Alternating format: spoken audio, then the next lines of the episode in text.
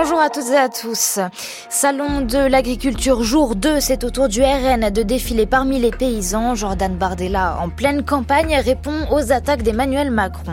Avec notre invité, le géographe Alexis Pernet, nous reviendrons sur les paysages de la crise agricole ou comment euh, le terrain apporte des solutions.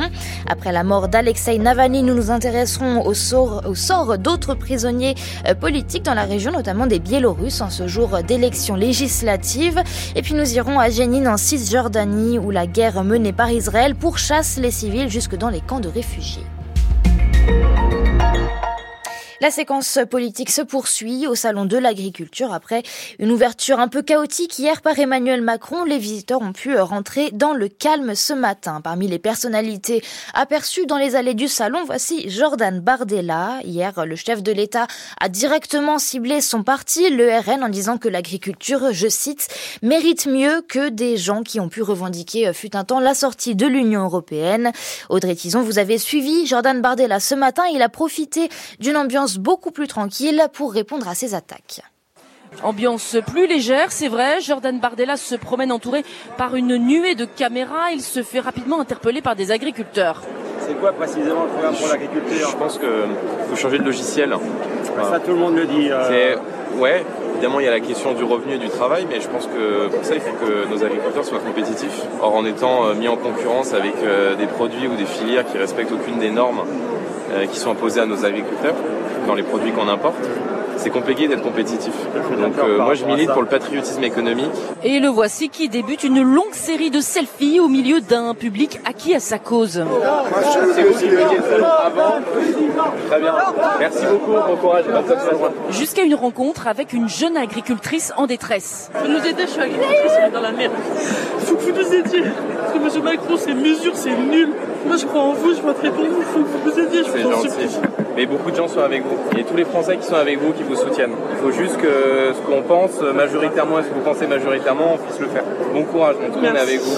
Oui, Jordan Bardella répond aux nombreux journalistes. Comment réagit-il aux propos d'Emmanuel Macron, qui assure que le Rassemblement national attise la colère des agriculteurs voulant bloquer le salon? Je ne suis pas là pour polémiquer. Je pense que le président de la République n'a manifestement plus les capteurs du pays dont il est président et sans doute ne se rend-il pas compte de la souffrance que provoque sa politique. Mais quand on le relance sur l'éventuelle complicité du RN, il s'agace. Le président est dans un délire paranoïaque inquiétant, estime Jordan Bardella. Seul ombre au tableau pour l'instant dans ce début de journée, quelques cris lancés par des visiteurs, Bardella facho ou encore vous êtes un lâche. Merci Audrey Tison. Nous allons poursuivre notre réflexion euh, sur la crise agricole et les réflexions euh, apportées ces derniers jours par la sphère politique. Bonjour Alexis Pernet. Bonjour. Vous êtes paysagiste et géographe. Vous avez notamment travaillé sur les échanges autour des méga-bassines.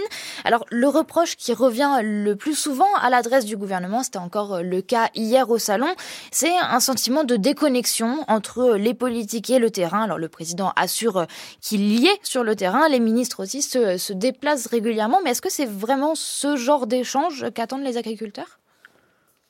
Ben, Si vous voulez, euh, ce qui se passe... Euh, euh, au salon de l'agriculture et dans, dans, des, dans des arènes de, de négociation et de discussion euh, à l'échelle des partis politiques, à l'échelle du pouvoir et des voilà des, des, des grandes instances.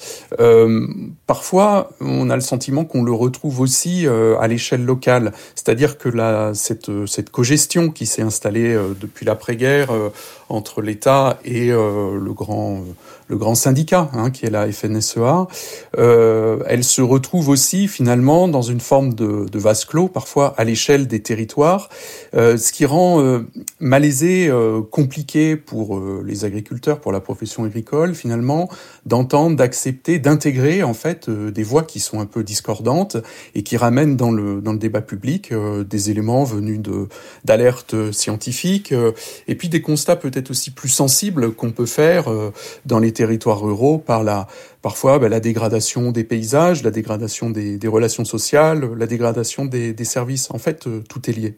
Vous parlez de médiation, de cogestion. Qui sont les intermédiaires de la crise? Alors, dans le, dans le cas de la, de la crise actuelle, euh, d'abord, elle, elle cette crise, ça a été dit assez souvent, elle, est née en dehors de, des, grands, des grands syndicats. Euh, et euh, bien entendu, euh, elle va se résoudre dans des, dans des arènes, ne serait-ce qu'elle aussi, elle va remonter à, l'échelle de, l'Union européenne et, et, on espère tous finalement avec une modification d'un cadre plus, plus général qui, qui nous permette de sortir par le haut de cette, de cette crise. si on prend après, ce qui est important de, de, de, de voir, c'est vraiment la, la, redescente à l'échelon local, parce qu'en fait, les, problématiques des agriculteurs ne sont pas les mêmes, évidemment, d'un territoire à l'autre. Et à l'intérieur même d'un territoire, on trouve en fait euh, une très grande diversité de, parcours, d'inscription dans des filières.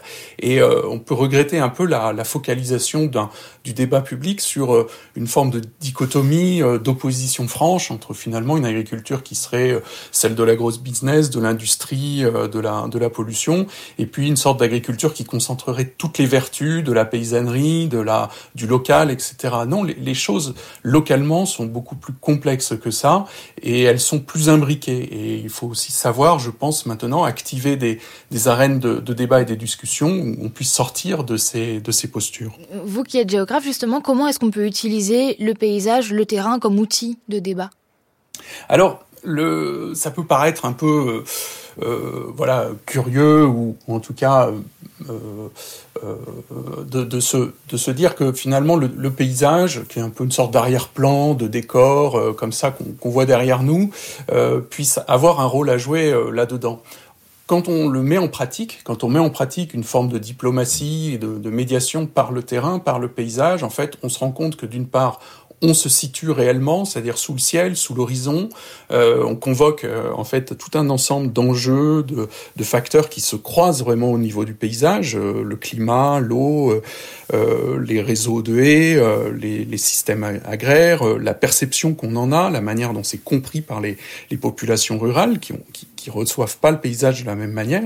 Et, euh, et puis on se déplace des, des grandes arènes, c'est-à-dire qu'on sort aussi de la logique technico-administrative dans laquelle en fait beaucoup de dispositifs d'action publique se sont enfermés ces dernières décennies et euh, on passe à des, en fait on revient sur des plutôt des stratégies de, de projet, euh, des stratégies qui et cette fois-ci qui, qui n'impliquent pas que les seuls agriculteurs, mais qui mettent aussi euh, les, les gens qui les entourent, euh, qui vivent avec eux, en phase avec eux, dans, aussi dans une forme de responsabilité et d'action commune. Merci Alexis Pernet d'avoir été l'invité de France Culture ce midi. Je rappelle que vous êtes paysagiste, géographe spécialiste des paysages agricoles.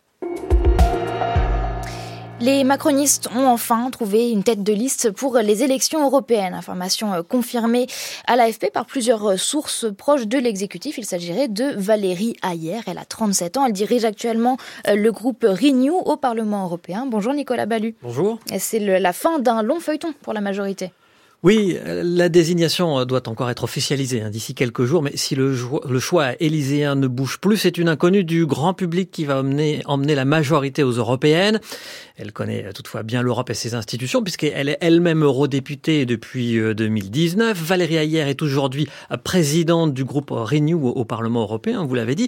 Elle a succédé à Stéphane Séjourné lorsqu'il est entré dans le dernier gouvernement, au poste de ministre des Affaires étrangères. Or, c'est Stéphane Séjourné lui-même qui était pressenti pour être tête de liste. C'est donc avec cette nomination qu'avait commencé le grand bal des non-prétendants, pourrait-on dire, puisque de nombreuses personnalités ont été évoquées, testées, mais certaines d'entre elles auraient décliné. Souvenez-vous par exemple des interrogations autour de Bruno Le Maire. Jean-Yves Le Drian et Julien de Normandie auraient été reçus par euh, Emmanuel Macron. La perspective d'une défaite prédite sondage après sondage pour la majorité n'est évidemment pas pour inspirer les candidatures. Elle a tâché lourde pour Valérie Ayer, mais elle a des, des cordes à son arc, dit-on. Elle est jeune, elle est bosseuse, selon un élu Renaissance. Elle a un ancrage local, elle a été notamment vice-présidente du, département de la Mayenne. Elle est elle-même fille et petite-fille d'agriculteurs. Voilà une filiation dont on devrait régulièrement entendre parler, un peu comme un argument de vote en soi. Merci Nicolas Ballu. Le corps d'Alexei Navalny rendu à sa mère hier, elle ne sait toujours pas dans quelles conditions son fils pourra être enterré. Son entourage affirme que les autorités russes lui ont proposé un ultimatum, soit un enterrement secret sans adieu public, soit un enterrement dans la colonie du cercle polaire. Ce décès en détention d'Alexei Navalny a ébranlé les opposants biélorusses puisque cinq prisonniers politiques sont déjà morts en prison. Il y a des élections législatives ce dimanche et la pression s'est encore accrue. Précision depuis Vilnius plus avec Marielle Vituro. Viasna, l'ONG de défense des droits de l'homme, recense 1500 prisonniers politiques en Biélorussie. Parmi eux, Maria Kalesnikava. Elle travaillait pour le candidat indépendant Viktor Babarika. Sa sœur, Tatiana Komic, se bat pour elle. Toute communication avec Maria a cessé au milieu du mois de février 2023. Avant, nous recevions des lettres. Puis tout s'est arrêté.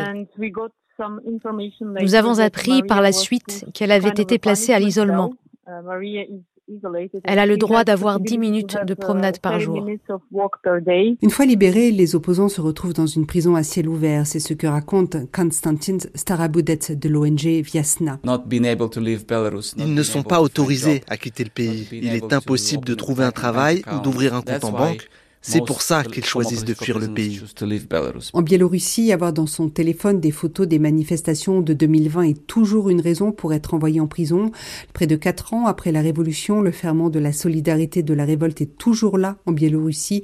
Alexandre Loukachenko cherche par tous les moyens à l'anéantir. Marielle Vituro à Vilnius pour France Culture. Sur le front de la guerre à Gaza, les États-Unis et la Grande-Bretagne ont mené de nouvelles frappes contre les Houthis au Yémen. Le Pentagone confirme que ces frappes se poursuivent en réponse aux attaques menées par le groupe soutenu par l'Iran contre les navires en mer Rouge. Par ailleurs, le cabinet de guerre israélien a donné son feu vert à l'envoi d'une délégation au Qatar afin de poursuivre les discussions sur une possible trêve discussion euh, qui ont déjà eu lieu à Paris ces derniers jours. L'accord pourrait mener comme euh, fin novembre à la libération d'une partie des otages. Sur place, à Gaza, la situation euh, continue d'empirer inexorablement. L'ONU signale que la quasi-totalité de la population est désormais menacée par la famine. L'aide humanitaire, bien qu'existante, est toujours insuffisante et les combats se poursuivent du côté de Ran L'armée israélienne affirme y avoir éliminé des dizaines de terroristes hier et détruit une ouverture, une ouverture de tunnel. Des combats